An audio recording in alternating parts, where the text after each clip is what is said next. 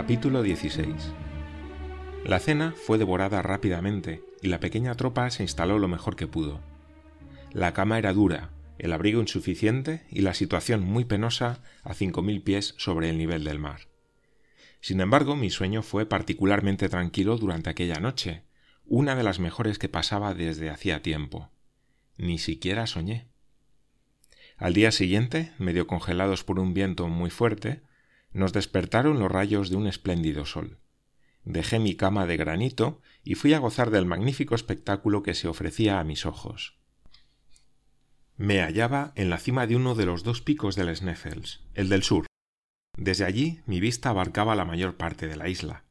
El efecto óptico, común a todas las grandes alturas, destacaba las orillas mientras parecían desvanecerse las partes centrales, se hubiera dicho que se extendía a mis pies uno de esos mapas en relieve de Helbesmer.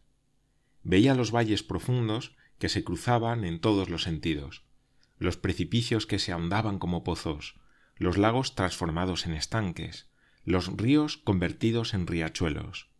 A mi derecha se sucedían los glaciares sin número y se multiplicaban los picos, algunos de ellos coronados por leves humaredas las ondulaciones de aquellas montañas infinitas, eh, que sus capas de nieve parecían volver espumeantes, traían a mi recuerdo la superficie de un mar agitado. Si me volvía hacia el oeste, el océano se desarrollaba allí en toda su majestuosa extensión, como continuación de aquellas cimas acanaladas por la erosión. Mi vista apenas distinguía dónde terminaba la tierra y dónde comenzaban las olas. Me sumergía así en ese maravilloso éxtasis que proporcionan las cimas, y en esta ocasión sin vértigo, porque por fin me acostumbraba a esas sublimes contemplaciones. Mi mirada deslumbrada se bañaba en la transparente irradiación de los rayos solares. Me olvidaba de quién era y de dónde estaba, para vivir la vida de los elfos o de los silfos, imaginarios habitantes de la mitología escandinava. Me embriagaba con la voluptuosidad de las alturas, sin pensar en los abismos en que mi destino me iba a hundir dentro de poco. Pero fui devuelto a la realidad por la llegada del profesor y de Hans, que se reunieron conmigo en la cima del pico. Volviéndose hacia el oeste, mi tío me indicó con la mano un ligero vapor, una bruma, una apariencia de tierra que dominaba la línea de las olas. Groenlandia, dijo. ¿Groenlandia? pregunté. Sí, no estamos a más de treinta y cinco leguas, y durante el deshielo los osos blancos llegan a esta Islandia traídos por los témpanos del norte. Pero eso importa poco. Nos hallamos en la cima del Sneffels, y aquí tenemos dos picos, uno al sur, otro al norte. Hans va a decirnos qué nombre dan los islandeses al que nos sostiene en este momento. Formulada la pregunta, el cazador respondió Scartaris. Mi tío me lanzó una mirada triunfante. Al cráter. dijo. El cráter del Sneffels era como un cono invertido cuyo orificio podía tener media legua de diámetro. Estimé su profundidad en unos dos mil pies aproximadamente. Júzguese el estado de un recipiente semejante cuando se llena de truenos y llamas.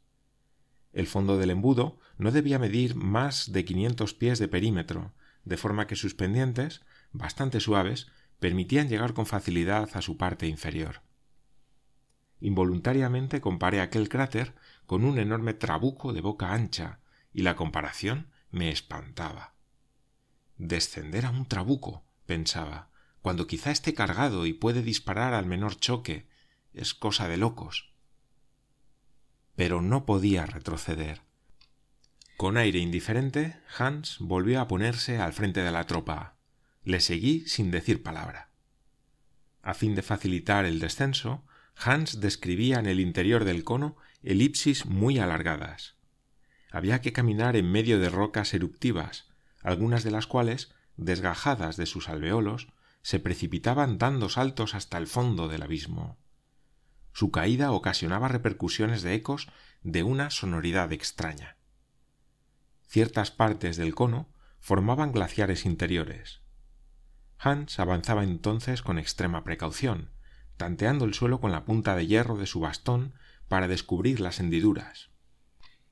En ciertos pasajes dudosos se hizo necesario atarnos con una larga cuerda a fin de que aquel a quien le fallara inopinadamente el suelo se encontrara sostenido por sus compañeros. Esta solidaridad era prudente, pero no excluía todo peligro. Sin embargo, y a pesar de las dificultades del descenso por pendientes que el guía no conocía, se hizo el camino sin accidentes, salvo la caída de un paquete de cuerdas que se le escapó de las manos a un islandés y que fue por el vacío hasta el fondo del abismo. A mediodía habíamos llegado. Alcé la cabeza y vi el orificio superior del cono, en el que estaba enmarcado un trozo de cielo de una circunferencia singularmente reducida, pero casi perfecta. Sólo en un punto se destacaba el pico del Escartaris, que se hundía en la inmensidad.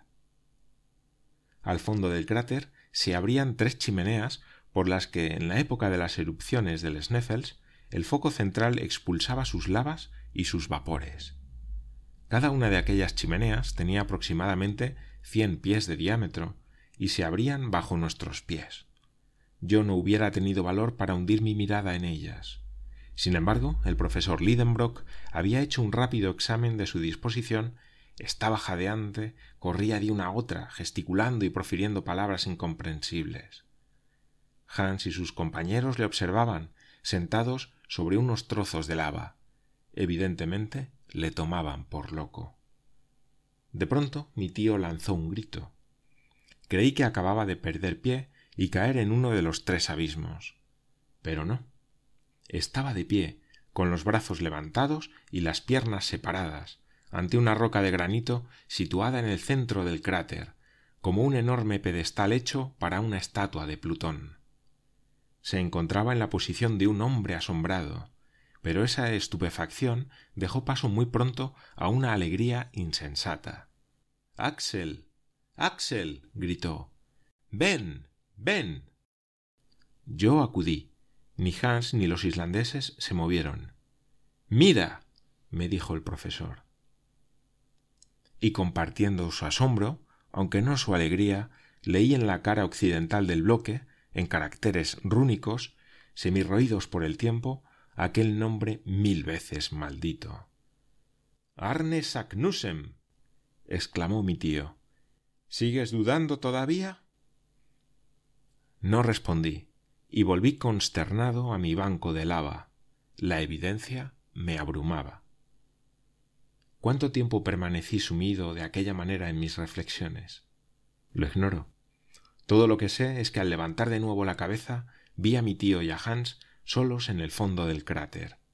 Los islandeses habían sido despedidos y ahora ya estaban bajando por las pendientes exteriores del Sneffels en dirección a Stapi. Hans dormía tranquilamente al pie de una roca, en una corriente de lava en la que se había preparado una improvisada cama. Mi tío daba vueltas por el fondo del cráter, como un animal salvaje en el foso de un trampero. No tuve ganas ni fuerza para levantarme, y tomando ejemplo del guía, me dejé ir a un doloroso sopor, creyendo oír ruidos o sentir estremecimientos en los flancos de la montaña. Así pasó aquella primera noche en el fondo del cráter. Al día siguiente, un cielo gris, nuboso, pesado, cayó sobre la cima del cono. Me di cuenta de ello tanto por la oscuridad del abismo como por la cólera que se apoderó de mi tío. Pronto comprendí el motivo, y un resto de esperanza reapareció en mi ánimo.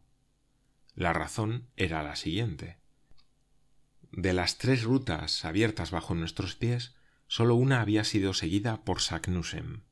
Según el sabio islandés, debíamos reconocerla por la particularidad señalada en el criptograma la sombra del Escartaris venía a acariciar sus bordes durante los últimos días del mes de junio.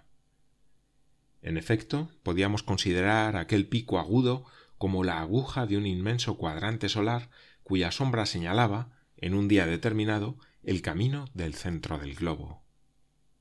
Pero si faltaba el sol, no había sombra, y por consiguiente no había indicación. Estábamos a 25 de junio. Si el cielo seguía cubierto durante seis días, habría que posponer la observación para otro año. renuncio a pintar la cólera impotente del profesor Lidenbrock. Pasó la jornada y ninguna sombra vino a alargarse sobre el fondo del cráter. Hans no se movió de su sitio. Sin embargo, debía preguntarse qué estábamos esperando, si es que se preguntaba algo. Mi tío no me dirigió ni una sola vez la palabra. Su mirada, vuelta invariablemente hacia el cielo, se perdía en su tinte gris y brumoso. El 26 tampoco hubo nada. Durante todo el día cayó agua-nieve. Hans construyó una cabaña con trozos de lava. Me divertí algo siguiendo con la mirada las mil cascadas improvisadas en los flancos del cono, cuyo ensordecedor murmullo aumentaba en cada piedra. Mi tío no se dominaba. Había motivo para irritar a un hombre más paciente, porque aquello era realmente naufragar una vez llegado a puerto. Pero el cielo mezcla incesantemente los grandes dolores y las grandes alegrías, y reservaba al profesor Lidenbrock una satisfacción igual a su rabia desesperada. Al día siguiente el cielo siguió cubierto, pero el domingo 28 de junio, antepenúltimo día del mes, con el cambio de luna vino el del tiempo. El sol derramó a oleadas sus rayos por el cráter. Cada montículo, cada roca, cada piedra, cada aspereza participó de su luminoso efluvio y proyectó instantáneamente su sombra sobre el suelo. Entre todas, la del Escartaris se dibujó como una viva arista y empezó a girar lentamente con el astro radiante. Mi tío giraba con ella. A mediodía en su proyección más corta, vino a lamer suavemente el borde de la chimenea central. Esa es. gritó el profesor. Esa es. al centro del globo. Añadió en danés. Yo miré a Hans. Forut. dijo tranquilamente el guía. Adelante. respondió mi tío. Era la una y trece minutos de la tarde.